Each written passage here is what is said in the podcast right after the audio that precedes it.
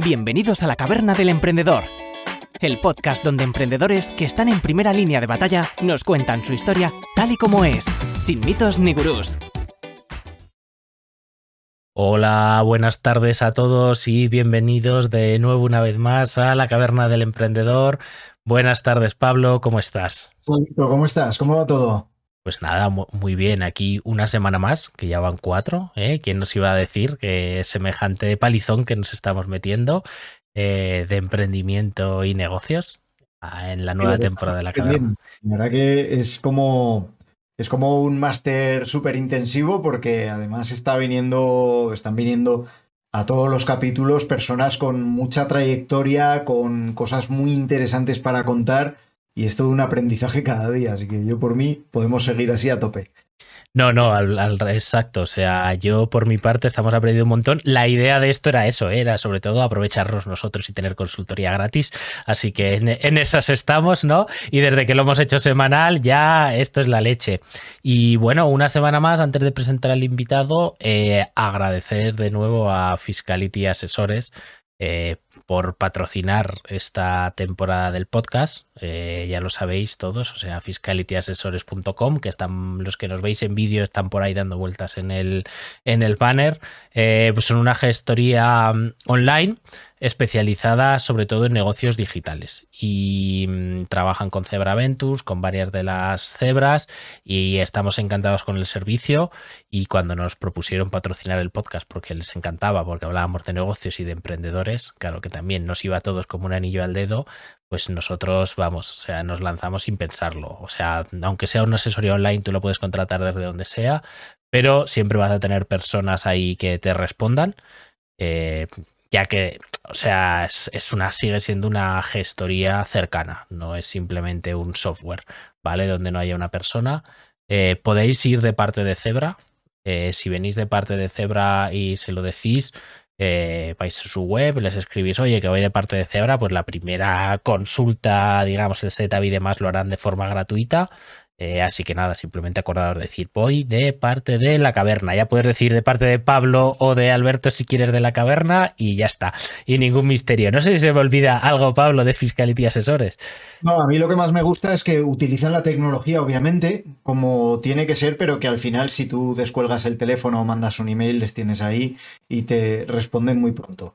Y, sobre todo también que, están al día de cosas que en gestorías, digamos, de negocios más, más eh, clásicos o negocio físico habitual, pues no suelen trabajar y por lo tanto, pues, pues no lo hacen tan bien. Así que para mí es garantía de éxito poder mandarles un email, saber que siempre hay alguien ahí detrás y que estoy encantado de que estén con nosotros en esta temporada. Lo de mandar un email o llamarles es la leche, porque el otro día yo tenía que hablar con el banco y marque el 7, marque el 8, marque el 3, 5 minutos y al final me dicen, estás fuera del horario de oficina y es, no podías lo dicho desde el principio antes de, antes de escucharme los 7 mensajes. Pero bueno, pues eh, nada, sin más dilación vamos a presentar al invitado de hoy, que lo ponemos ya en pantalla, eh, Nacho Sánchez de Adara Ventures. ¿Qué tal Nacho? ¿Cómo estás? Hola Nacho. Buenas tardes, buenas tardes Pablo, buenas tardes Alberto. ¿Qué tal? Gracias por, tenerme por aquí. Nada, buenas. Muchas gracias a ti por venir, por venir con buen micro, la verdad, se nota la calidad. Hemos tenido ahí un problema al empezar que decíamos, no se escucha tan bien para el micro que lleva. Claro, no lo tenías activado. Eh, bueno, Nacho, antes de nada, Muchas gracias, lo primero, por venir, como te hemos dicho al principio, eh, y lo segundo, por atendernos con poco tiempo, porque ya sabéis que todo esto, como lo estamos haciendo de semana en semana, siempre vamos justitos, y por estar tan abierto a hablar de, tema de dineros, de dineros y de startup, que ya lo sabemos. Esos temas parece que me llaman, sí, sí, no me tocaba otra que venir, no podía faltar, y avisaseis con mucho tiempo o poco, tenía que estar por aquí, así que aquí ando. Nada, me, me alegra. Bueno, Nacho, tú eh, presente un poco más si quieres, pero básicamente ahora eres associate en Adara Ventures, ¿no? Es un fondo de inversión que básicamente lo que hace es invertir en startups, ¿no? En empresas de nueva creación. Eh, cuéntanos un poco más si quieres de tu background, alguna cosa que quieras remarcar, eh, algo que consideres sí, quiero aquí soltar una chapa tremenda. Sí que es verdad que, bueno, más allá de haber estudiado ingeniería aeroespacial y haber hecho temas de data science en ámbitos diversos, ¿no? He trabajado en diferentes tipos de empresas, pero desde el principio, pues desde que estaba en la uni, desde que arranqué, he hecho siempre consultoría de startups. Entonces, bueno, eh, ha sido un poco como mi hobby que he ido llevando en paralelo según me iba desarrollando también académicamente. Y llegó un punto que lo profesionalicé y dije, pues me dedico a mi hobby. Y empecé a hacer una consultoría un poquito más seria, luego ya me metí en el mundo de las incubadoras y ya el último pasito, que ha sido ya trabajar con lo que digo yo, con los más creciditos, ha sido meterme en el mundo del Venture Capital, ya invertir en startups un poco más maduras y ya pasármelo bien. Ahí en Adara, nada, lo bueno es que ya, como os comento, ya no son startups tan tan early. Sí que es verdad que, oye, startups de reciente creación, pero que ya están en una etapa un poquito más de growth y, viéndoles crecer, ¿no? Porque como al final también les acompañamos hasta el final, pues, pues es divertido ver ese proceso completo y estar presente en los diferentes challenges que se les, van enfrentando. Has hecho todo el recorrido entero del mundo de la startup y bueno, lo sigues haciendo, ¿no? Acompañando también en uno de tus proyectos desde la fase de semilla. Así es, sí. O sea, es curioso porque siempre me preguntan y me dicen, has sido muy emprendedor. Y en realidad yo lo que he sido ha sido muy gestor del emprendimiento, ¿no? He visto el emprendimiento desde todas sus fases, precisamente justo de las de emprender, no tanto. Eh, o sea, he vivido la parte de consultoría, más formato de agencia, incubadora y ahora inversión, pero ya os digo, muy rodeando el ecosistema del emprendedor, pero sin llegar a ser emprendedor como tal. Claro, porque tú has estado, eh, estuviste, por, por ir un poco hacia atrás, Estuviste en Demium, que es eh, una incubadora. Eh, bueno, pre-equipo, ¿no? Construyes los equipos desde cero, eh, vas, vas haciéndolos crecer y luego hasta que digamos que necesitan financiación, ¿no? Justo. Y, ahora te has pasado al, al mundo de los, de los fondos de inversión, ¿no? Bueno, lo primero y más interesante, si queréis, por meternos un poco por la gente más novata en este mundillo. O sea, ¿qué es lo que hace un fondo de inversión? Vale, en este caso es un fondo de inversión de capital riesgo, ¿vale? Que yo creo que es ese concepto, ¿no? Ese adjetivo que añade ahí una capita más de detalle para que al final la gente lo ubique. Em, invertimos en todo lo que no se atrevería a invertir un banco o que no habría loco que te diese un aval. Entonces, al final, pues eso, negocios de reciente creación que no tienen un histórico suficiente como para justificar el poder pedir un préstamo a nadie y entonces necesitan a alguien que apueste por su visión, más que por su operativa y por lo que generan, que apueste por su visión. Y esto suele ir muy ligado pues a mercados muy prometedores, que los acompaña equipos muy potentes y muy expertos en el entorno. Entonces, bueno, eh, como os comento, es apostar de una manera distinta por un negocio, no tanto por cómo funciona de bien, sino por cómo de bien pinta esa visión que tienen. Además, estáis en el escalón que es casi la meta de, muchas de las personas que están en el mundo de la startup. Cuando alguien empieza una startup como tal y tiene claro que eso va a ser una startup, está pensando ya en, las rondas de más adelante. ¿Cómo se gestiona eso? ¿Cómo se gestiona el saber que está, cuando tú vas a ver una startup, te están presentando su mejor cara, que bueno, al final todos quieren la pasta del fondo de inversión? Totalmente, sí, es, un tema casi peligroso, os diría, ¿no? A mí es curioso porque como he, trabajado tanto con startups en la etapa inicial, inicial, en Demium, pues me llaman un poco el bullshit detector, ¿no? El detector de, mentirijillas por parte de, las startups. Y justo es un poco ese mi rol, ¿no? También saber diferenciar en cuánto me están vendiendo la moto y cuánto me están contando de verdad. Y a ver, es un, es un rol complicado, pero bueno, a la, a la, par también es bastante gratificante porque, oye, siempre están accesibles, siempre están mucho más dispuestos entonces ahí, queramos o no, vamos a ser siempre las niñas bonitas de los eventos, ¿no? Que digo, que cuando vamos a, los eventos, pues oye, eh, fenomenal ahí para concertar una reunión, para poder hablar con ellos un rato y, suele haber ahí una disponibilidad absoluta para, para, poder comentar, conversar y a la par que ellos compartan también con nosotros, ¿no? Yo siempre lo digo que aprendo una barbaridad, que claro, o sea, conoces emprendedores tan sumamente expertos en su tema, pues si quieren compartir y hacerte eh, entender esa visión, no te queda otra que aprender con ellos. Entonces, ahí también yo creo que tenemos una suerte de como es un paso casi necesario para cualquier emprendedor que esté buscando algo un poquito ambicioso, pues eh, pasamos por el aro y con ellos. Así que, es una maravilla. Claro, porque para que la gente lo entienda, porque mucha gente, igual vamos muy a lo básico, ¿eh? pero para que la gente lo mm. entienda, o sea, al final Aquí tú lo que estás haciendo es sobre un equipo que tiene las promesas de cumplir X cosas, ¿no? Eh, bueno, depende del, estado de la startup, pues pueden ser desde promesas y un PowerPoint hasta, hasta ciertas ventas, cierta estructura, eh, ciertas cosas demostradas, ¿no? Pero vamos, básicamente eh, viene un equipo y te dice, yo voy a construir esto o yo estoy construyendo esto, te doy un 10% de mi empresa y tú me das 100.000 euros, ¿no? Básicamente al final el fondo lo que hace es eh, compartir, empezar a compartir un camino, un proyecto con ese equipo emprendedor, que obviamente en ese momento normalmente no vale la empresa lo que, lo que pide el emprendedor, lo que vale es que lo que lo vale es el equipo, el proyecto y demás, ¿no? Y en lo que se puede convertir, eh, pero a cambio el equipo tiene que entender que asume ciertos compromisos, ¿no? Que esa persona pone 100.000 euros por el 10%, me estoy inventando los números, pero claro, pero porque espera que esos 100.000 euros eh, acaben valiendo un millón, acabe valiendo una cantidad alta, ¿no? Entonces tienes ciertos compromisos. Totalmente, sí. Ahí al final es, un, es una boda por, por, ambos lados, ¿no? Hay que entender el compromiso. Es verdad que hay diferente tipo de inversor también, ¿no? Ahí hay que entender también que hay el que, oye, entra como dinero y puro dinero y nada más que dinero. Entonces, oye, te puede valer en un momento determinado porque necesitas sacar a flote la empresa y te da ese oxígeno en el momento que lo necesitas.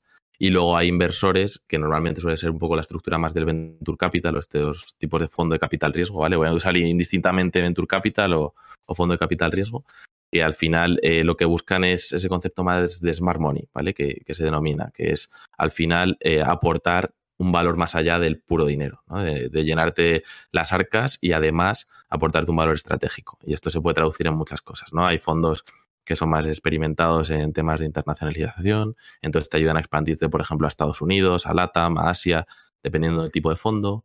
Luego hay otros fondos pues, que a nivel corporativo se manejan muy bien y pueden ayudarte con diferentes colaboraciones, partnerships, incluso clientes. Entonces, de nuevo, ahí ya se añade una escala más de valor de, cómo hay un interés común porque la startup vaya bien, pues también se busca un valor estratégico en, ese, en esa boda que, que adquieren por ambos lados, ¿no? Entonces, eh, yo creo que también es importante destacar eso, el, valor añadido que puede llegar a añadir un fondo y entender también la estrategia del propio fondo, ¿no? Hay fondos que entran en tu compañía para quedarse contigo un poco ad eternum, ¿no? Eh, que digo a veces hacer el exit de la mano con, el fundador, entonces te siguen acompañando sucesivamente si vas necesitando nuevas rondas de inversión para, para más dinero, más inyección de capital. Y estos fondos, pues, evidentemente van a estar muchísimo más interesados en la estrategia, en entender bien tu rumbo, tu visión, porque de nuevo, o sea, y literal es un poco lo que hacemos desde Adara, ¿no? Estar desde el SIT que llamamos, ¿no? Desde esa etapa semilla hasta el exit. Entonces, acompañamos al fundador hasta que se puede retirar casi porque ya lo ha hecho todo con la empresa y ya lo ha, ya ha pegado el éxito. Entonces, ahí también entender el, valor añadido que, buscas cuando quieres meter a alguien en la mesa de tu compañía y darle parte de tu compañía. Claro, porque, a ver, eh, básicamente es verdad que un fondo te puede te puede abrir muchas puertas, eh, está claro, porque tenéis los contactos, ¿no? Tenéis contactos de fondos más grandes, tenéis contactos de potenciales compradores, de muchas cosas. Eh, también es verdad que te va a exigir, ¿no? Porque un fondo de inversión al final eh, no sé exactamente el formato legal que tendrá Dara, pero un fondo de inversión pues tiene una vida, normalmente son cinco años en los que invierte, cinco años en los que desinvierte y de las startups en las que invierte, pues probablemente haya un home run, que es lo que llamáis, ¿no? O sea, que multiplicas por un montón, habrá otras cuantas que den algo y, luego la gran mayoría, pues que no llegarán a nada, ¿no?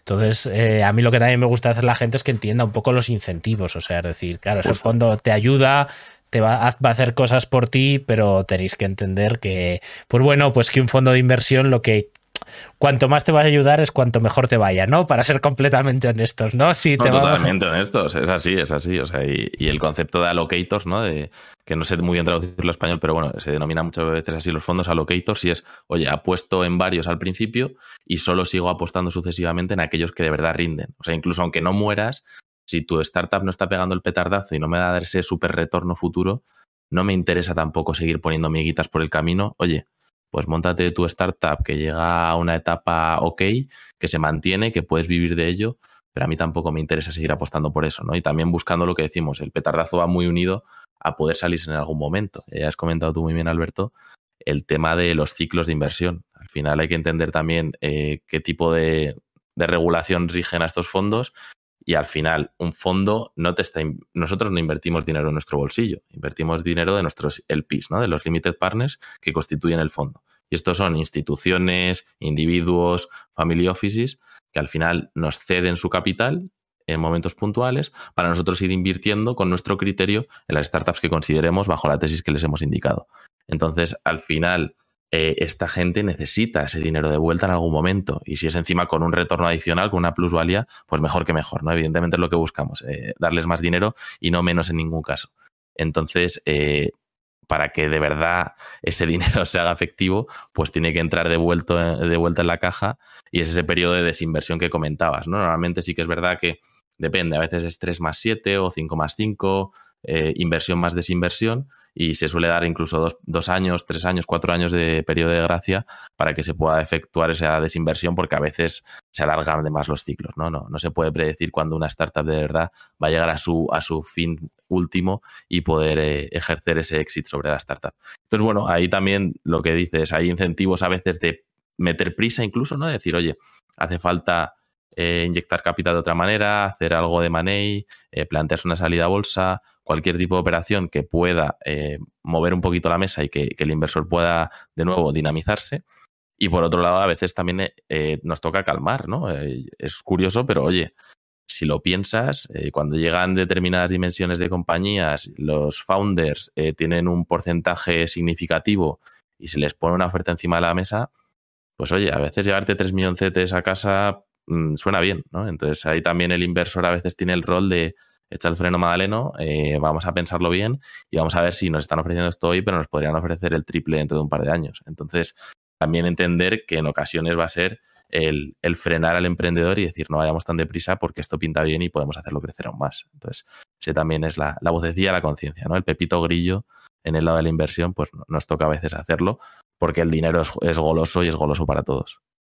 En vuestro trabajo, ¿cuánto hay de análisis de datos de la empresa, análisis de datos del contexto general y también de, intuición, de psicología y de conocimiento acerca de las personas?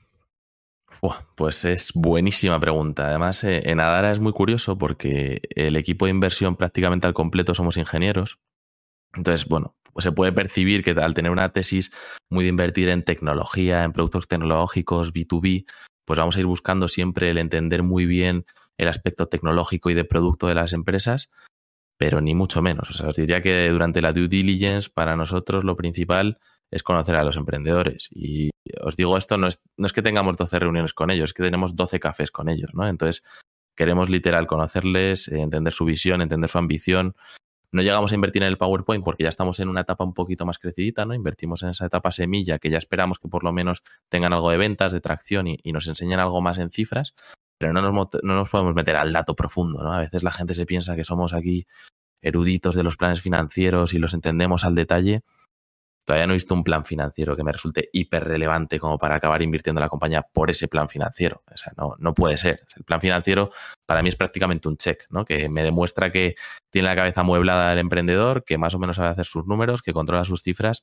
y hace un buen seguimiento. Pero no me guío por eso ni mucho menos a la hora de tomar la decisión. Va a ir mucho más pues, por esa parte de la pasión, la visión que transmite la capacidad incluso comunicativa en muchos casos, ¿no? Si nos queremos meter ya a nivel de soft skills, pues es súper relevante que si tiene una ambición internacional, pues se sepa comunicar en inglés, que sepa expresarse y vender su empresa a, otros, a otras culturas, a otro tipo de inversores en otros países. Entonces, eh, hay mil factores humanos a tener en cuenta por el lado del equipo y a veces esto no lo puedes deducir solamente a partir de reuniones o cafés que os comentaba, a veces también tenemos que irnos incluso pues a hacer pequeñas due diligence con clientes suyos, a hablar con eh, los co-founders o incluso gente de su equipo que nos pueda dictaminar un poco qué rumbo tiene esa persona, cómo es trabajando con él o cómo es, por ejemplo, siendo cliente de él. Entonces, eh, de nuevo, tenemos que, conocerles, sobre todo en lo humano, en todos los factores posibles. Os diría casi hablar con la madre del fundador para que nos cuente qué tal se porta. ¿no? Es, un poco lo que, lo que buscamos en esa etapa tan inicial. Entonces, hay mucho en lo humano. Evidentemente, la parte de mercado que comentabas, ¿no? esos factores externos, vienen ya muy medidos de todo lo que vemos. ¿no? Para que os hagáis una idea, vemos 40, 50 oportunidades de inversión a la semana y no queda otra que repetir sectores, repetir mercados y entonces el feeling más o menos lo tenemos, ¿no? sabemos más o menos qué cifras hay, qué es lo que está más hot, qué es lo que está más aburrillo, entonces no nos es tan necesario hacer una due diligence súper profunda en ese aspecto, sino centrarnos muy mucho en el equipo y ver muy mucho esa parte de, visión. Y aquí un dato curioso es que al final nosotros, cuando dejamos de invertir en una oportunidad de, de startup, pues tenemos que marcar un poco la razón por la que hemos dejado de invertir, ¿no? Para que internamente lo podamos compartir y, lo tengamos marcado en el CRM. Y una razón, no os voy a decir la más habitual, pero una razón por la que se puede llegar a, no invertir y que la he visto en repetidas ocasiones es la falta de pasión. Y la tenemos así redactada, tal cual, en inglés, lack of passion, ¿no? Y, y al final dices, ¿cómo narices mides eso? Pues eh, en una reunión, es un feeling, ¿no? Al final asumes ese compromiso, para que os hagáis una idea, en Adara somos nueve personas en el equipo de inversión, tres al nivel de partners, entonces son muy poquitos. Eh, si no ha habido feeling entre dos personas del equipo y el fundador, mm, eso no va a cuajar, porque en el futuro la relación, ese contacto continuo, va a suceder entre el equipo de inversión y la startup en cuestión. Entonces, mm, o hay feeling y vemos que eso cuaja, o, no tiene ningún sentido continuar y por eso, pues en ocasiones se puede llegar a dejar de invertir por, esa falta de pasión, esa falta, esa falta de conexión. Porque además de, mm, de, no invertir, lo digo porque muchas veces la gente viene con su empresa que, que no es carne de fondo de inversión porque no es suficientemente escalable, porque no es vendible, no tiene un exit claro, eh, por muchas razones en las que hace que puede que sea un negocio buenísimo, eh, y genial para ti, para tu familia o para ti, para tus socios, pero un negocio malísimo desde el punto de vista de un venture capital. Eh, y esto también, también pasa. Yo muchas veces me lo veo de gente que dice, es que no estoy consiguiendo levantar dinero de los fondos y mira que me va, ya, es que no, probablemente no, porque no encaja ¿no? en estos fondos. ¿Os pasa mucho eso, que viene mucha gente creyendo que necesita dinero mm, y va a tocar las puertas que no tocan? Totalmente. Y al final el modelo de negocio, como comentabas, limita muchísimo, ¿no? Hay que entender que el concepto de márgenes, por ejemplo, pues es un tema fundamental para un fondo, ¿no? Al final nosotros invirtiendo en tecnología, pues claro, eh, tenemos un discurso muy abierto y dentro de Deep Tech, que a veces nos califican como Deep Tech, yo diría Tech First, ¿no? Que pongan la tecnología en el centro al final las startups que tenemos en portfolio, pues eh, abarca un mundo infinito, ¿no? Desde startups que se dedican a hacer puro hardware, manufactura. Entonces son modelos de negocio muy intensos en, temas de capital para poder de verdad manufacturar todo esto y tener un stock. Pero por otro lado, pues son negocios que posiblemente dejen un margen más pequeño, que no sean tan sexys, que no puedan llevar ese crecimiento tan sumamente escalable que necesitamos los venture capital. Entonces, sí, sí, o sea, es, es el pan de cada día. Al final, eh, tenemos cuatro o cinco criterios para, nosotros hacemos un rating de las startups y al final para encajarlas en esos ratings, el fundamental es el modelo de negocio. Entonces, si no es un modelo de negocio B2B, que es lo que buscamos nosotros, por ejemplo, ¿no? Para evitarnos esa parte de ser intensivos en el marketing. Y por otro lado, que no tengan un tech focus o que no lo tengan muy productizado, no nos resulta cómodo invertir, ¿no? Al final eh, nos encontramos muchísimo desde el ambiente de, servicios, por ejemplo, ¿no? Hay muchas startups de servicios o muchas compañías de servicios, les diría, que funcionan maravillosamente bien, de reciente creación, tienen su sector, tienen su especialización. Pues ahora, por ejemplo, ¿no? El, todo el ámbito de la transición energética, con el tema del carbon accounting, eh, toda, toda esa parte del carbon offsetting que tienen que hacer las compañías, Ahí podemos encontrar muchas empresas que hacen consultoría, hacen servicios, hacen proyectos ad hoc para diferentes corporates y claro, tienen tickets súper golosos, ¿no? Que oye, le clavo de repente 100.000 euros este mes a una corporate que necesita sí o sí hacer su, estrategia de carbon offsetting. Maravilloso, pero esto cómo de escalable es, cómo de repetible es, cómo de predecible es sobre todo, ¿no? ¿Hasta dónde puede llegar este, este tipo de servicios? Entonces, es una incertidumbre tal que nosotros no nos podemos llegar a comprometer ahí, no podemos hacer una evaluación lógica y no podemos hablar de ese product market fit, ¿no? Que al final es, yo creo que nuestra tesis es el fundamento que tiene el product market fit, que se resume en demostrar que en repetidas ocasiones ha sido capaz de vender al mismo tipo de cliente un mismo tipo de producto. Entonces, cuando estamos haciendo un proyecto muy orientado al servicio, al final nos adaptamos tantísimo, lo hacemos tan ad hoc al tipo de cliente que el product market fit se pierde. Y ahí es literal donde nos pierdes y donde sinceramente es muy difícil que entremos y donde suelen fallar la mayoría de las compañías por las que tenemos que rechazar en, una primera instancia. Vamos a hacer un poco de salseo hasta donde puedas, si puedes. Venga, va. Aunque sea de hace muchos años, lo que preguntar. Pero ¿Cuál ha sido la multiplicación más bestia de valor de una empresa? Desde que la has visto chiquitita hasta que has dicho, ostras, les ha ido bien. Aquí, tengo que tener mucho cuidado, todo, muy sensible. Pero bueno, eh, internamente o que haya visto, que haya escuchado, yo negaré haber dicho esto, eh, pero eh, os diría que de más de cerca que me haya tocado he visto un por 30. bueno, he visto un por 68 también muy de cerca, pero bueno, lo más, lo más cercano ha sido un por 30 en cuanto a valoración, ¿no? También entendiendo aquí que buscamos la valoración. Y aquí es, es interesante cuando, cuando hablas de valoración, y sé que voy a esquivar un poquito el salseo, pero porque tampoco tengo unos datos que pueda así hablar libremente, entonces se pierde un poquito la gracia. Pero un tema que yo creo que puede ser interesante conversar es el tema del unicornio versus el dragón.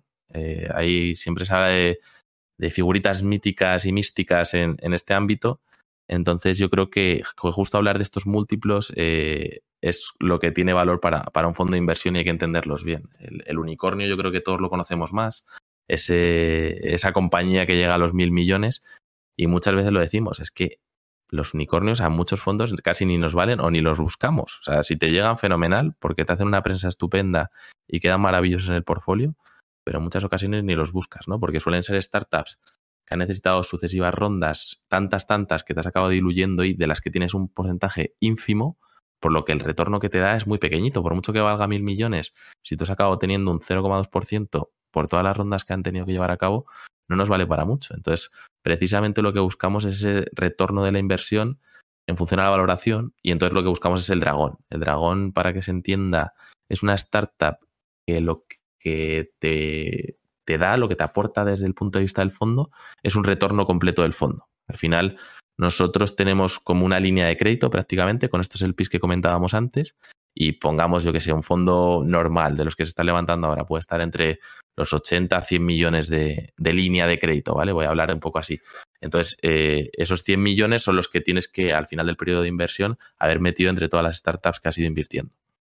Y esos 100 millones son los que tienes que devolver sí o sí de base a los inversores, oye, para poder obtener ese retorno del 1X, ¿no? De por lo menos haber eh, dado lo comido por lo servido. Entonces, el dragón es precisamente el que te da el retorno completo del fondo y que se da solo a través de una compañía. Es decir, una empresa que, por ejemplo, en este caso, nos dice un retorno de 100 millones, es lo que es de verdad jugoso, no es lo que de verdad buscamos. No estamos buscando ese unicornio, estamos buscando ese dragón que, oye, nos da el retorno y ya el resto, todo lo que venga va a ser plusvalía, va a ser valor añadido para nuestros inversores y para nosotros mismos. Entonces, eh, aquí yo creo que es primordial el, el premiar la figura del Dragon Hunter más que del Unicorn Hunter, que es mucho más sexy desde el punto de vista de inversión. De dragones, cebras, unicornios, eh, centauros. Vamos, esto va todo, va todo de animales de cuatro patas, pero bueno, en cualquier caso. Eh, porque vosotros, por ejemplo, has comentado un fondo de un fondo de 100 millones. ¿En cuántas empresas, no sé si el vuestro de 100 millones, ¿eh? ¿en cuántas empresas invertiría este fondo de 100 millones? Vale, os cuento un poquito, lo que, dependiendo también un poco de la tesis donde entre los fondos. También para entender cómo de grande, por ejemplo, es nuestro fondo. Nosotros tenemos 180 millones, Assets Under Management se llama, ¿vale? Esos son la cantidad de millones que justo tenemos en esta línea para poder invertir en, startups.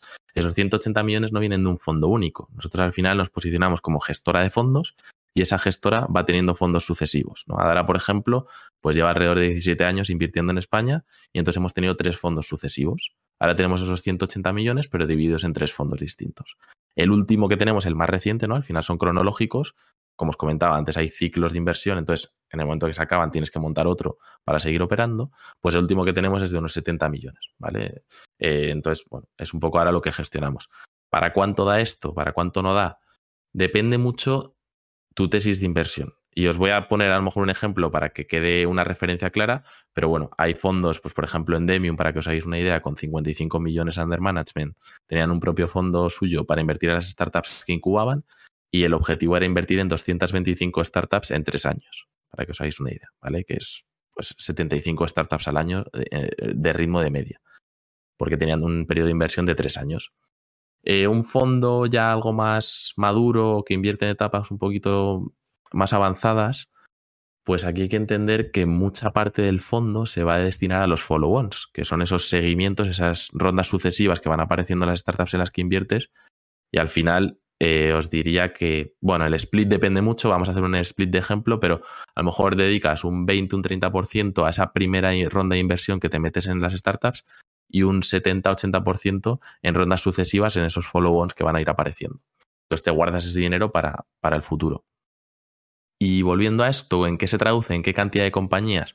Pues bueno, ponemos un fondo de 100 millones, por ejemplo, si el 20% lo destinamos a esas inversiones iniciales, pues tenemos unos 20 millones y en las rondas que nos metemos, que son semilla más o menos, preseries A, pues son tickets de un millón más o menos lo que metemos de media. Entonces podríamos estar hablando de unas 20 startups en las que invertimos eh, la vida útil del fondo, ¿vale? Eso sería como una media buena para, para un fondo de 100 millones en estos estadios de, startups. Entonces sí, unas 20 startups en las que luego, bueno, pues en etapas sucesivas algunas irán cayendo, algunas no funcionarán tan bien y no volverás a inyectar capital y en otras irás metiendo más millones, más millones e incluso llegar a meter pues tickets en series B, series C de yo que sé, 8, 10, 12 millones de euros de, ese, de esos 100 millones iniciales que tenías. Entonces sí, unas 20, que más o menos en periodos de inversión de 4 o 5 años que pueden tener estos fondos son invertir de media unas 4 o 5 startups al año.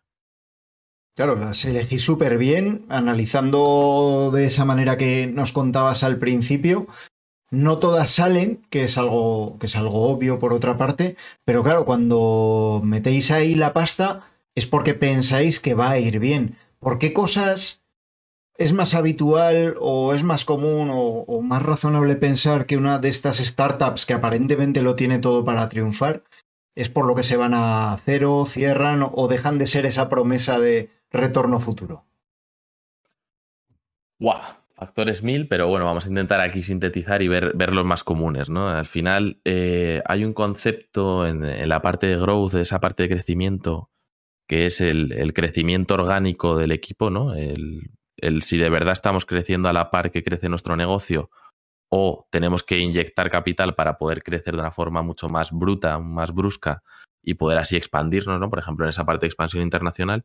Y yo os diría que esa es una causa muy habitual, ¿no? El, redimensionar el equipo haciéndolo crecer eh, sustancialmente para una expansión internacional y que, por ejemplo, no cale en otros mercados. Entonces, al final, eh, tienes un consumo de caja muy alto porque tienes que pagar unos salarios recurrentes muy elevados y seguramente no sea tan fácil o tan rápido el poder ir cerrando y el poder ir de repente quitándote de en medio geografías y geografías, por ejemplo, que has ido expandiendo. Esa podría ser una de las razones.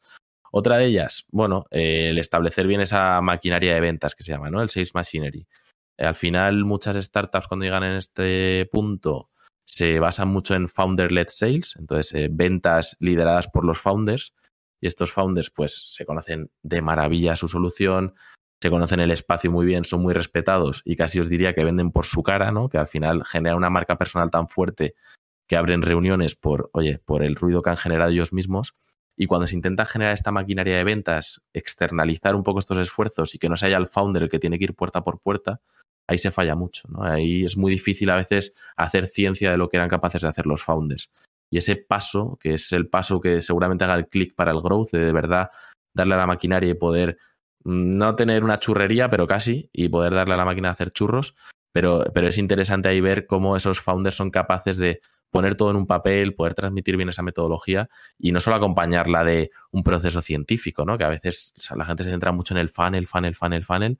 Un founder tiene eh, que inculcar toda esa parte de misión, visión y valores que queda a veces muy vacía decirla, pero, pero es fundamental y, sin ello no se va a ningún lado. Entonces, yo creo que de nuevo ese traspaso de, founder-led sales a una maquinaria de ventas eh, puede ser una causa también grave de, muerte y de, y de no poder seguir expandiéndose.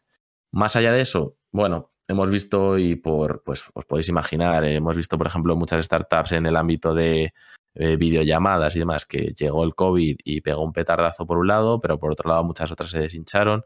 Entonces, bueno, también por circunstancias externas puede suceder, ¿no? Que ciertas tendencias pues nos ayuden o nos desayuden y cuando nos desayudan, si, si dura de más, pues, pues puede ser muy doloroso, ¿no? Como puede suceder a, a muchas startups que se muevan en el mundo cripto, pues bueno, eh, a lo mejor sí que es un winter o a lo mejor es un par de años. Entonces, eh, si no tienes la caja suficiente, a lo mejor no puedes sobrevivir tanto tiempo y, no te queda otra que echar la persiana. Entonces, ahí lo que os digo, es también difícil y la muerte puede venir dada por no saber dar un paso atrás a tiempo para, para que la caja aguante. Porque para que una startup de las que nos estén escuchando tenga posibilidades de que un fondo como el vuestro, que ya es más para rondas más grandes, invierta, eh, ¿qué, es lo que, pedís? ¿Pedís facturación? Eh, ¿Qué métricas soléis exigir mínimo? Mira, un poco nuestro, nuestra tesis en qué se basa. Es verdad que luego, y viendo incluso nuestro portfolio, vais a decir, eh, esta me chirría un poco. Evidentemente hay excepciones y todas las excepciones tienen sus razones, ¿no? Hay veces, pues, oye, founders que conocemos de maravilla, que tienen un recorrido excepcional, pues se les va a exigir algo menos. Y eso yo creo que es obvio y, todos lo podemos entender y empatizar con nosotros, ¿no? De, oye, casi hay de gente que te fías a ciegas, pues cuando te viene habiendo montado tres empresas, eh, teniendo ya 15 millones en el bolsillo y queriendo montar una cuarta casi por amor al arte. Y dices, ¿cómo no me voy a fiar de este tío?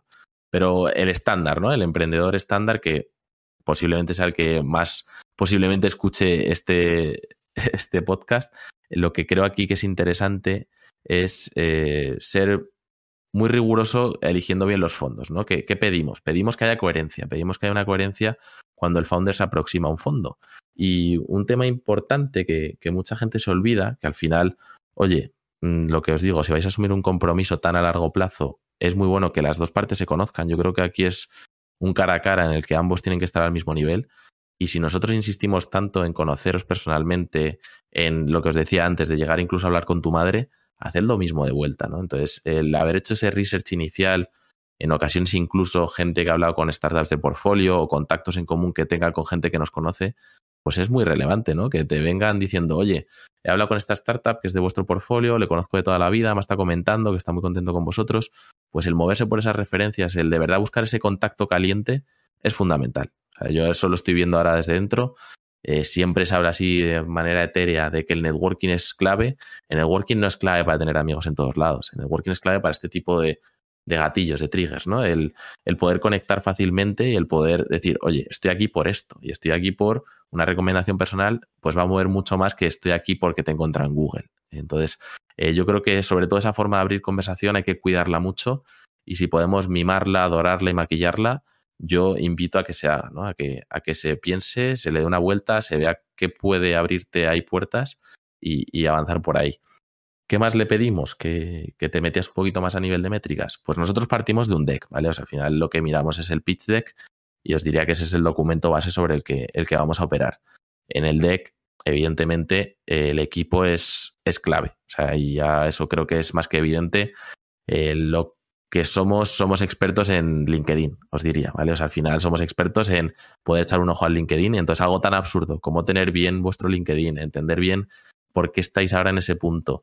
No tiene que contarnos la historia del LinkedIn, pero muchas veces e, es fácil hacerse una idea, ¿no? Si ves un doctor en biología que está montando ahora una empresa de biotech y ves ahí la unión con el CSIC y tal, pues te puedes imaginar un poco la historieta de cómo era un tío que hizo un research súper bueno y ahora acabó montando su startup a partir de su research porque de verdad quería generar impacto generando negocio.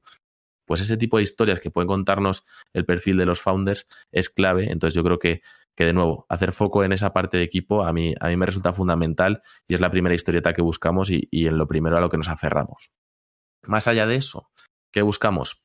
Os digo, hay muchos checks, ¿no? Antes hablábamos del check del plan financiero, pues os diría que es, que es todo lo que solemos buscar es esos checks, por ejemplo, en tamaño de mercado, ¿no? Que, que sepas hacer un TAM, que sepas hacer un Total Available Market para, para saber estimar un poco la potencialidad de ese negocio, ¿no? Cómo, cómo de grande puede llegar a ser aquello. Eh, desde el punto de plan financiero, pues un poco de lo mismo, ¿no? Que sepas proyectar, que sepas qué cosas pueden ayudar en esas proyecciones y cuáles pueden ser esas hipótesis que te pueden ayudar a hacer crecer tu negocio. Sí que nos gusta mucho ver un plan comercial y ver un histórico comercial algo más detallado. Entonces, bueno, pues eh, empresas que tengan modelos de suscripción, que entiendan bien el concepto de las cohortes, que puedan darnos un poquito más detallado, pues qué logos aportan más, qué logos aportan menos, qué recurrencia hay y entender las malas historias también, ¿vale? Aquí hay un tema que, claro, eh, nos gusta ponerlo todo bonito, pero al final si nos dices, no, tenemos solo un 2% de churn o de, bueno, de, fuga de clientes, eh, vale, eh, un solo, solo un 2. No es que me vaya a preocupar, pero quiero entender por qué se te han ido. Entonces, cuéntame esa historia, cuéntame un poquito también las entrañas de por qué se han ido esos clientes, que en muchos casos, pues se entiende. Oye, pues una empresa que se ha ido a pique y evidentemente no nos podía seguir pagando. O que simplemente que por cercanía geográfica no le convenía nuestra parte de servicios. Fenomenal. Pues explícamelo, cuéntamelo y tranquilízame. Entonces, de nuevo, cuando lo llevamos a las métricas, el, hacer foco incluso en esas malas historias nos vienen bien. Y lo, lo aprendido, ¿no? Hay, pues ahora tenemos una empresa que tampoco voy a hablar mucho en detalle, pero que lleva 10 años operando y después de 8 años ha decidido pivotar fuertemente y aprovechar todo ese conocimiento previo para cambiar totalmente su modelo de negocio. Y ahí, evidentemente, la fuga de clientes ha sido altísima, porque ha cambiado por completo su propuesta de valor. Pero nos ha contado bien la estrategia, el por qué, qué hay detrás de esto, qué han aprendido por el camino, y es más que suficiente, nos ha convencido lo suficiente como para poder seguir siendo prometedora y poder ser una oportunidad interesante. Entonces, de nuevo, contar historias es clave y contar historias con ciertos toques negativos tampoco nos asusta porque siempre se habla de que se aprende fallando, se aprende de verdad y cuando el founder te lo demuestra es, es fundamental y a nosotros nos tranquiliza mucho. Y luego a nivel de métricas en, nuestro estadio, pues bueno, se hablaba de SID preseries A, entonces bueno, hay estándares, ¿no? Cuando estás montando ese tipo de rondas, sueles estar buscando pues entre un millón, tres millones, hasta cuatro o cinco millones si te pones.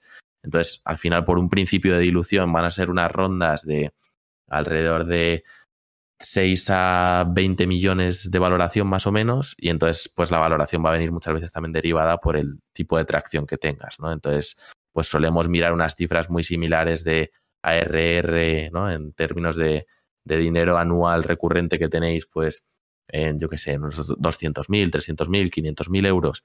Eh, siempre van a estar en esas cifras, ¿no? Pero esas que sean fáciles, ¿no? De nuevo, eh, no irse por las ramas, no intentar camuflar nada, no intentar darle maquillaje. O sea, cuantos más, cuanto más entorpezcas ese proceso, es peor. El, que no quede todo claro en la primera reunión, por ejemplo, hay un tema que es el GMV versus el neto que de verdad estás facturando, ¿no? El, un poco el, el, gross versus el neto, que muchas, gente, muchas veces la gente intenta jugar con eso, ¿no? No todos los negocios tienen unos márgenes fantásticos, o a veces eres un comisionista, ¿no? A veces comisionas del tipo de negocio que estás generando. Entonces, claro, a mí que me pongas que en tu marketplace estás moviendo un volumen de dinero de 200 millones, pero si tu comisión real es un 0,1%, no me interesa ver esas cifras de 200 millones. O sea, sí me interesa, pero lo que quiero ver es el trasfondo. ¿Cuánto te estás quedando de todo esto? ¿Cuál es tu comisión media? ¿A dónde te lleva esto? ¿Qué caja te deja? ¿no? ¿Qué, te entra de verdad en las arcas? Entonces, de nuevo, eh, hay esa transparencia, esa inmediatez en el dato, en que no haya mucha, mucha cosa rocambolesca, lo agradecemos. Y de nuevo, no va esto por el plan financiero, va más por ese lado, ¿no? Por ese lado comercial, por ese lado de métricas, de seguimiento.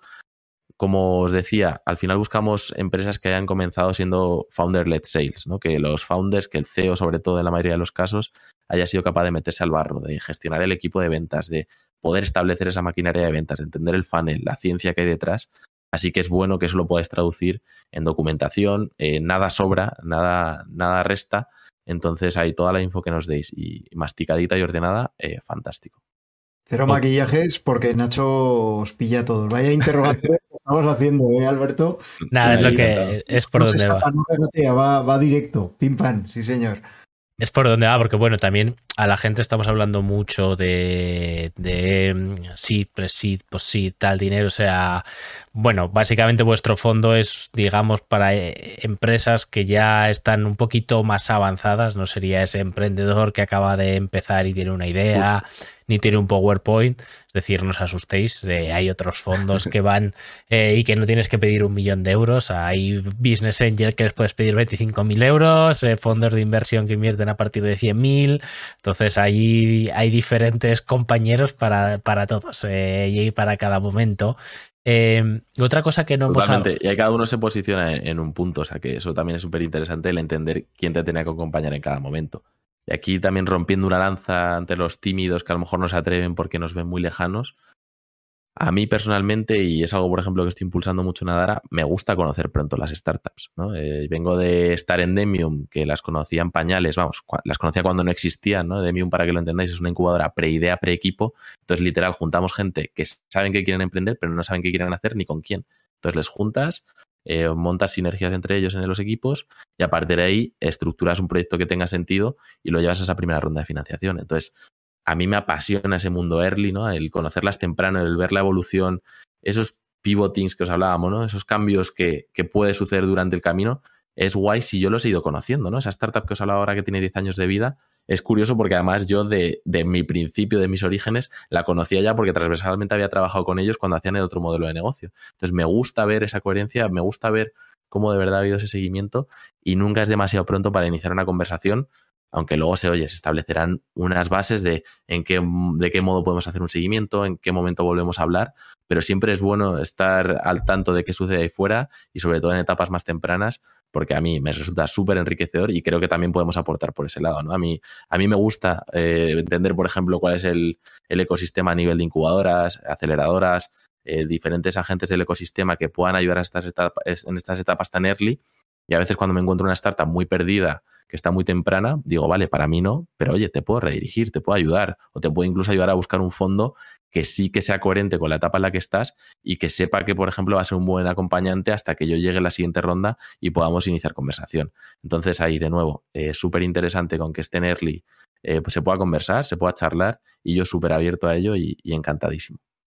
Porque otra de las cosas que no hemos mencionado, pero que bueno, que sí que hemos dejado caer, es que claro que cuando entra un fondo, además de que tú te comprometes a ciertas cosas, pues firmas un pacto de socios, eh, en el cual ya bien firmado, negro sobre blanco, se pone sobre el papel, oye, esta empresa ya no es solo tuya, estamos más en este coche, ¿vale? O sea, no puedes hacer lo que te dé la gana. Eh, ¿Qué cláusulas dirías así que son un poco las que tú consideras más clave de una forma de explicarlo rápido, por no aburrir a la gente? Muy por encima.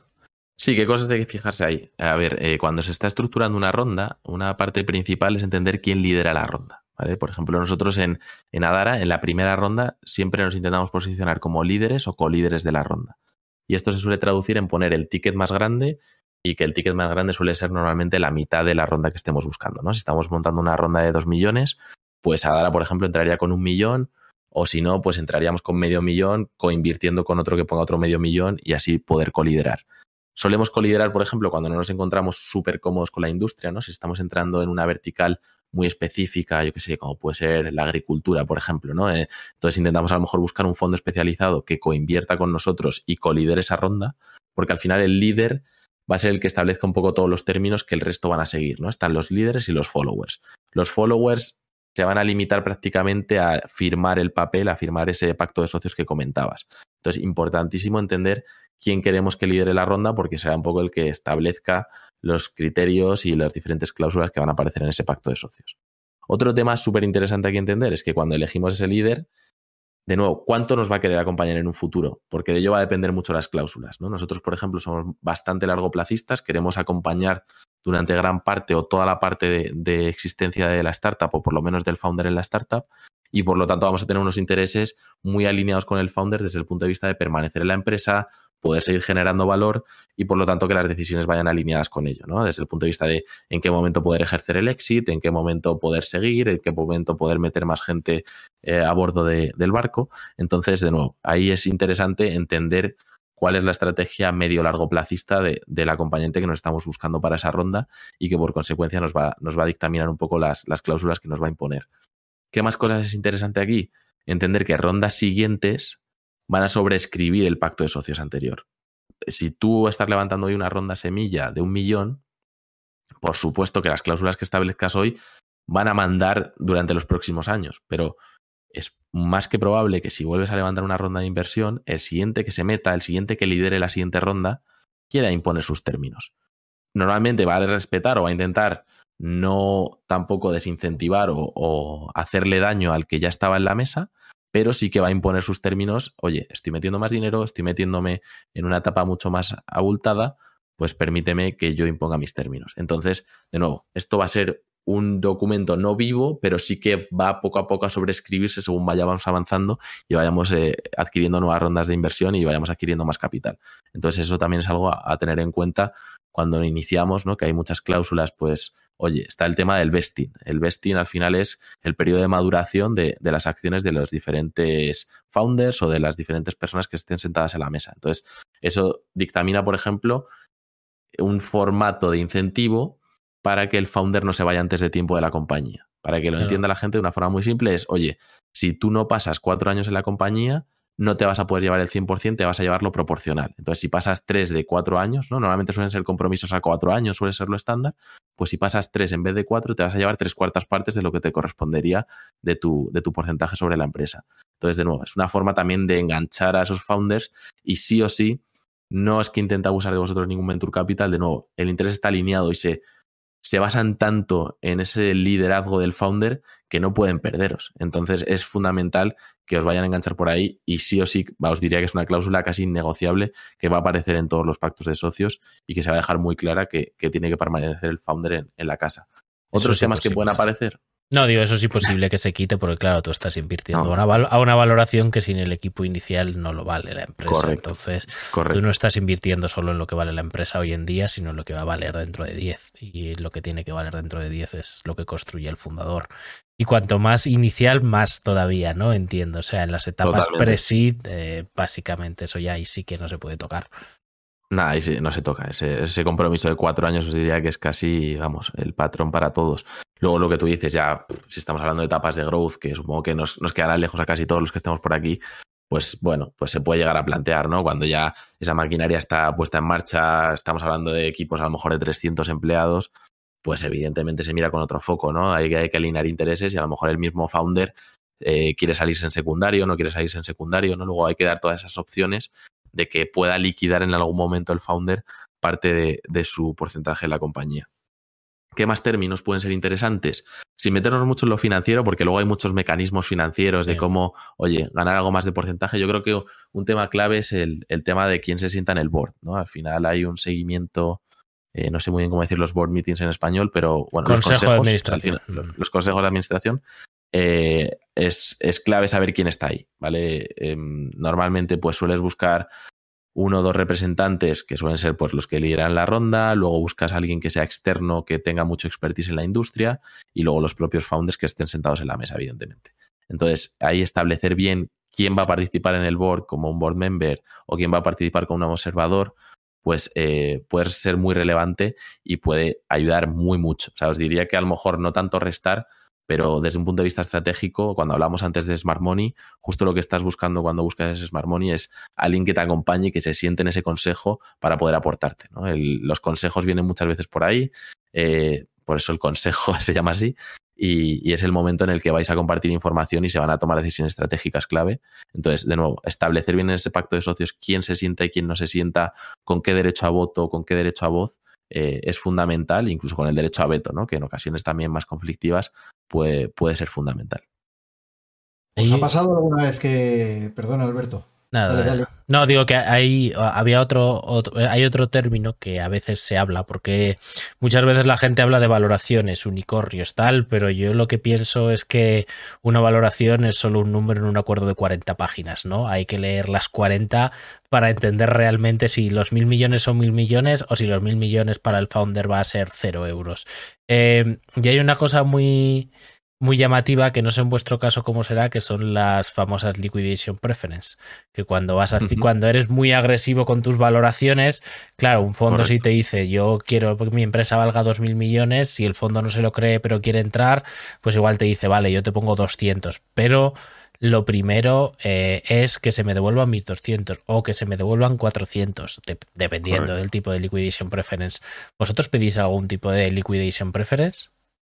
Pues mira, aquí te diría que además es un tema que yo no estaba súper familiarizado porque, de nuevo, no soy aquí el más veterano, no, los que me estáis viendo en vídeo no tengo muchas canas todavía y entonces me, falta rodaje, pero, pero he estado enterándome mucho más, además ha sido un tema muy recurrente eh, en los últimos meses, también por, por ese desconcierto con las valoraciones, ahora podemos hablar un poquito más de eso, pero es, hubo una oleada hace unos años en la cual será muy agresivo con esa parte de los liquidation preference, ¿no? esas preferred shares, se jugaba mucho con eso a la hora de, oye, comprarle la valoración tal como venía el founder, pero imponer esas condiciones por tu lado, incluso agresivas, ¿no? Que al final si luego el founder tiene dos dedos de frente diría, oye, no tiene ningún sentido, pero a veces te puede, ¿no? Te puede esa ansia de decir, oye, quiero diluirme cuanto menos mejor sin tener en cuenta ese posible exit que te puede llegar a perjudicar si no alcanzas la valoración que de verdad estás teniendo en mente. Entonces, em, ahora justo os diría que está siendo un poco el corrector de las valoraciones, valoraciones infladas del 2021. ¿no? Todo el mundo habla de la fiesta de las valoraciones del 2021, ahora está viendo resaca, hay alguno que no quiere adaptarse y entonces un poco el que no quiere adaptarse, el mecanismo que se está tomando es el de las liquidation preference, pues con cláusulas un poquito agresivas para poder cubrirse desde el punto de vista del fondo, ¿no? De como hay algo de incertidumbre respecto a valoraciones futuras que puedan aparecer en otras rondas, pues oye, eh, te compro la valoración con la que venías porque no quiero amargar a los que ya tenías en tu cap table, ¿no? Al final hay que entender que a veces entras en segunda, tercera, cuarta ronda y hay otros inversores que sí o sí tienen que ver cómo se va multiplicando la valoración para no dar un toque de atención, para no poner en crisis la empresa. De nuevo, es gente que posiblemente esté sentada en el consejo y si ve que algo de eso se tambalea, pues pueda tomar decisiones estratégicas que afecten. Entonces, a veces por no tocar, por no herir sentimientos a nadie, se entra esas valoraciones pero la contrapartida a veces es esta, ¿no? De, oye, cubrirnos el culo y decir, vale, no te preocupes, que yo te entro así, pero el día de mañana, si hay que salirse, yo me salgo el primero y, me cojo mi parte. Entonces, de nuevo, eh, no es algo que nosotros practiquemos así eh, en el día a día ni, busquemos nunca, pero sí que ahora en estructuras de rondas, ya os digo, no he vivido muchísimas rondas en el tiempo que llevo en Adara, entonces no os puedo hablar de un histórico, pero sí que empiezo a ver que son estructuras que se plantean, sobre todo desde el punto de vista de los founders, cuando a veces no entran en razón y no quieren, no quieren bajar esas valoraciones que a veces de nuevo vienen resacosas del 2021. Qué bueno. ¿Hay algo que, alguna vez os haya sucedido que, que no sea medible? Eh, porque, bueno, es, es, medible la valoración, es medible el sector, pero no es medible que a un founder, y bueno, voy a decirlo de una manera muy, muy coloquial, igual demasiado, pero se le vaya la cabeza un poco. O que, o que digamos que la presión le, le haga reventar y querer dar un paso atrás cuanto antes. Eso entiendo que no es medible, aunque es verdad que, que hay cosas que, que, os pueden hacer ver, ¿no? Que esa situación podría llegar a darse en un momento dado y ahí no entras. Pero, pero eso pasa. Sí pasa, pasa. Y ya os digo, mi bagaje no es infinito, pero justo es un tema que he preguntado mucho, ¿no? El, cómo lidiar con los founders. Al final hay que entender también que los founders, oye, pues por su experiencia, su capacidad de liderazgo, eh, diferentes habilidades, no son founders para toda la vida de la startup. Entonces, eh, en algunos momentos tienen que entrar, salir o tienen que echarse a un lado cambiar de rol incluso. Pues porque el CEO a lo mejor de una compañía de 15 empleados no es el mismo CEO que una compañía de 500 empleados porque esa persona no tiene la capacidad de evolución y adaptación a esas dimensiones, por ejemplo, ¿no? O, en ocasiones se ve mucho con CTOs. Yo he trabajado mucho en empresas tecnológicas y he visto CTOs que son prácticamente CTOs interinos del inicio de una startup y que en el momento que crece mucho el equipo tecnológico no tiene sentido que sigan allí, ¿no? Porque no tienen unas dotes de management enormes, no tienen una visión estratégica muy buena de contratación. Lo que sí que hacen bien es la parte de ejecución y en esa parte inicial, pues a lo mejor sí que ayudan mucho. Entonces, eh, sí que es un tema que se considera bastante, que, hay que tener muy en cuenta, que dentro del pacto de socios se puede llegar a plasmar de algún modo, ¿no? De, oye, en el caso que haya que ejecutar pues las cláusulas de bad liver, ¿no? O de good liver, pero oye, ¿en qué términos se sale esa persona? ¿En qué términos se queda dentro de la empresa? Al final, oye, si has madurado esa parte de porcentaje que te corresponde porque has estado los cuatro años en la empresa pues tampoco es justo sin más que te echen de una patada porque se te ha ido la chota, ¿no? Eh, has, contribuido y seguro que has aportado. Entonces, hay muchos mecanismos de, de, qué manera sacarles. De nuevo, esto va muy linkado a la parte también del consejo, ¿no? Que ese consejo tenga la capacidad de votar y poder decidir sobre lo que se va a hacer sobre esos founders. Entonces, puede casi volverse en su contra el consejo, ¿no? De, un CEO, si, se, si llega el momento oportuno y, las cosas se tuercen mucho, o lo que decimos, eh, yo he llegado a ver CEOs que dan un paso a un lado ellos mismos porque dicen, se me queda grande, no me toca. Entonces, oye, me pongo a lo mejor como chairman, me pongo como un rol más estratégico ayudando en el consejo, pero yo ya no puedo ejecutar, yo ya no puedo estar al frente.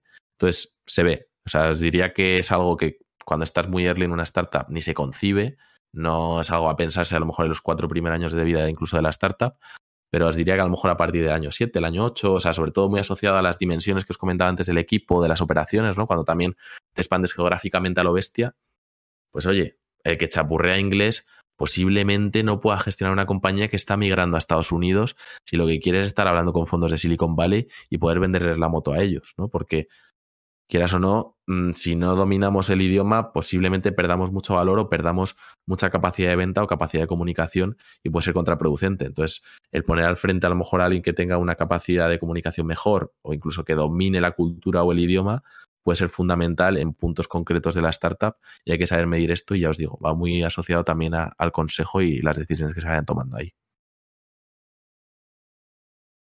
Lo que bien dices, el, el, consejo al final, bueno, según vas perdiendo poder porque has dado más eso, pues si, si no llegas a tener una mayoría, pues bueno, puede tomar decisiones, pero claro, y sí que es verdad que yo veo más a menudo lo que tú comentas de que eh, founders que ya no quieren ser CEO de su empresa porque le viene grande o porque lleva un montón de tiempo, pero claro, esto ya a los muchos años, ¿no? Como tú bien dices, al principio normalmente eres un equipito intentando montar algo. ¿Qué es lo, vosotros si buscáis equipo, aunque claro, sois un, un estadio un poco más tarde, pero si buscáis equipo, ¿Qué buscáis? ¿Buscáis qué, qué, roles buscáis dentro de un equipo? ¿O sirve con tener un solo founder que sea bueno vendiendo, como has dicho? Mira, os cuento también por la tipología de nuestras startups. No solo el estado en el que cogemos, sino que al ser todas muy tech-centric, ¿no? al tener un core tecnológico muy amplio eh, o muy potente, suelen ser startups que yo digo a veces en las que los tres founders o los dos founders son CTOs. ¿Sabes? Para que os hagáis una idea, todos acaban siendo los que dominan la parte técnica y, al final se posicionan como CEOs, pues porque no queda otra y hay que ponerlo en el deck, ¿no? Pero en, el trasfondo, en su origen, pues a lo mejor son tres doctorados que llevan trabajando en su, doctorando años y años y luego lo que han sacado quieren de verdad comercializarlo y llevarlo a negocio. Entonces, ¿qué suele faltar en esta parte?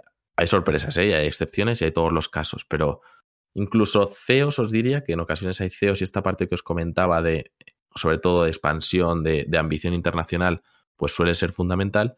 Y luego mucha parte de ventas. O sea, los CROs, o que son los Chief Revenue Officers, que se suele asociar más a la parte de ventas, em, suele ser lo que más buscamos. ¿no? Al final, también es algo en lo que pues, un partner como Adara se suele involucrar, en, incluso en este proceso de selección. Hacemos casi headhunting ¿no? de, de CROs o de, o de perfiles similares o de gente estratégica para, para sentarles en la mesa con los co-founders. Pero también buscamos a veces, claro, ya hemos llegado a un ciclo de fondos y de startups, que tenemos startups que han realizado exits en el pasado, que podemos reaprovechar founders del pasado. O sea, tenemos CEOs de startups exitosas que tuvimos en un pasado que ya hicieron el exit, que ahora entran, por ejemplo, como CRO o que entran como CSO en startups actual, actuales que tenemos. Entonces es muy interesante ver, de nuevo, cómo esta gente al final, oye, tengas lo que tengas en el bolsillo, te gusta lo que haces, te gusta ese juguillo de ver las startups crecer, de hacer algo grande. Y entonces de nuevo, son un poquito casi de quita y pon y tenemos algunos que han estado en dos, tres startups de nuestro portfolio y van colaborando y contribuyendo en, las etapas que a ellos les corresponde y que se, sienten cómodos. Entonces, eh, os diría que ahí justo incluso al C-level ¿no? nos, metemos y, solemos ver piezas clave que, podemos echar un cable a, rellenar y luego normalmente lo que os digo, al estar tan centrados en la parte técnica de origen, lo que más suele carecer es de la parte de ventas y de esa parte más de puro business. Me ha parecido entender que, lo has comentado en un par de ocasiones, que tenéis un pool de personas que os pueden ayudar a tapar diferentes huecos o hacer más potentes proyectos de los que os llegan. ¿Eso cómo funciona? ¿Es gente con la que habéis trabajado antes? ¿Es gente que contacta con vosotros por otras vías? Sí, mira, esto es un poco batiburrillo y depende un poco del fondo lo estructura de una manera u otra.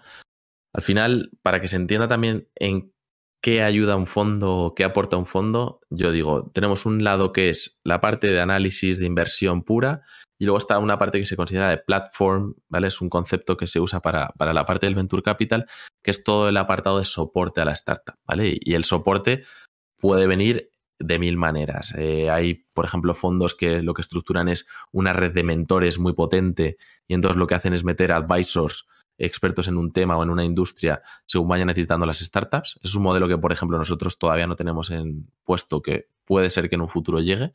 Luego hay, por ejemplo, nosotros sí que nos metemos, y esto es algo más común entre los fondos, tenemos por un lado la parte del puro headhunting casi, ¿no? De, oye, de generar casi un LinkedIn de tu portfolio en el cual vayas mostrando esos huecos reales que van teniendo.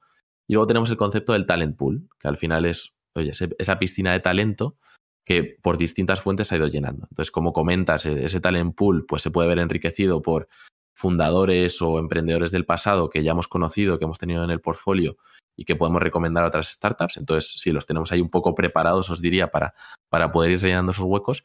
Y luego también de manera espontánea, ¿no? Nosotros revisamos, no somos súper expertos en revisión de currículums, pero revisamos perfiles, intentamos curarlos, intentamos tenerlos organizados para ver con qué empresas de nuestro portfolio podría encajar. Ya os digo, de una forma recurrente, eh, week by week, vamos revisando perfiles que nos llegan a ese talent pool, que vamos directamente desde la web, se puede aplicar. Y ya os digo, no es aplicar a un puesto, es simplemente compartir y lanzarnos el perfil para nosotros poder tener a gente buena localizada y que en un momento concreto nos pueda echar un cable a ayudar a alguna de las startups del portfolio.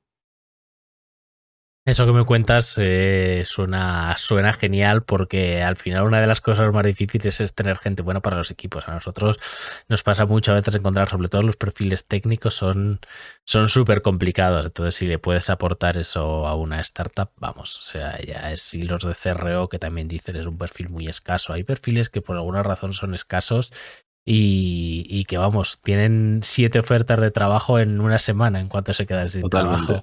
Así o, CFO, también suele ser una pieza bastante clave ahí a encontrar. Suele, suele, faltar también, lo que pasa es que son gente muy aburrida así en general. Eh, así que bueno, eh, ¿de qué vamos a hablar? Eh, bueno, Nacho, no sé si, nos, si te queda alguna otra pregunta, Pablo, ¿quieres que, que vayamos cerrando por aquí? Yo creo que necesitamos una parte 2 con Nacho, aunque la próxima vez que venga por aquí no necesita un vaso de leche, necesita un litro o la vaca entera por ahí. Porque le hemos, hecho dar palique hoy. Le hemos hecho dar palique y además, bueno, pronto, pronto veremos a Nacho en el Startup Fest en Zaragoza el 20 de octubre, que creo que vienes, ¿no, Nacho? Si no te equivocas. Evidentemente, no pues me lo pierdo de ninguna de las maneras. Pues ahí nos veremos en Zaragoza en nada, en tres semanitas más o menos. Eh, y, ahí podemos hablar muchísimo más. No sé si lo grabaremos o no lo grabaremos, dependiendo de si es por la noche después de la cena con cubatas, no lo grabaremos. Si es por el día, podemos grabarlo, ¿eh? No te preocupes. pues, eh, pues nada, chicos, nada, eh, Pablo, muchísimas gracias. Nacho, muchas gracias de verdad por venir y por dedicarnos esta horita. Muchas gracias a vosotros. Ha sido un placer. Eh, de nuevo lo mismo, gracias a todos los que nos estáis escuchando, eh, a los que nos habéis visto ahora en directo en Twitch. Eh, si nos seguís, nos dais cinco estrellitas y todas estas cosas guays que hacen los influencers, pues nos viene genial. Ya os lo digo como siempre. Y la semana que viene nos vemos otra vez. Hasta luego. Chao. Chao, chao.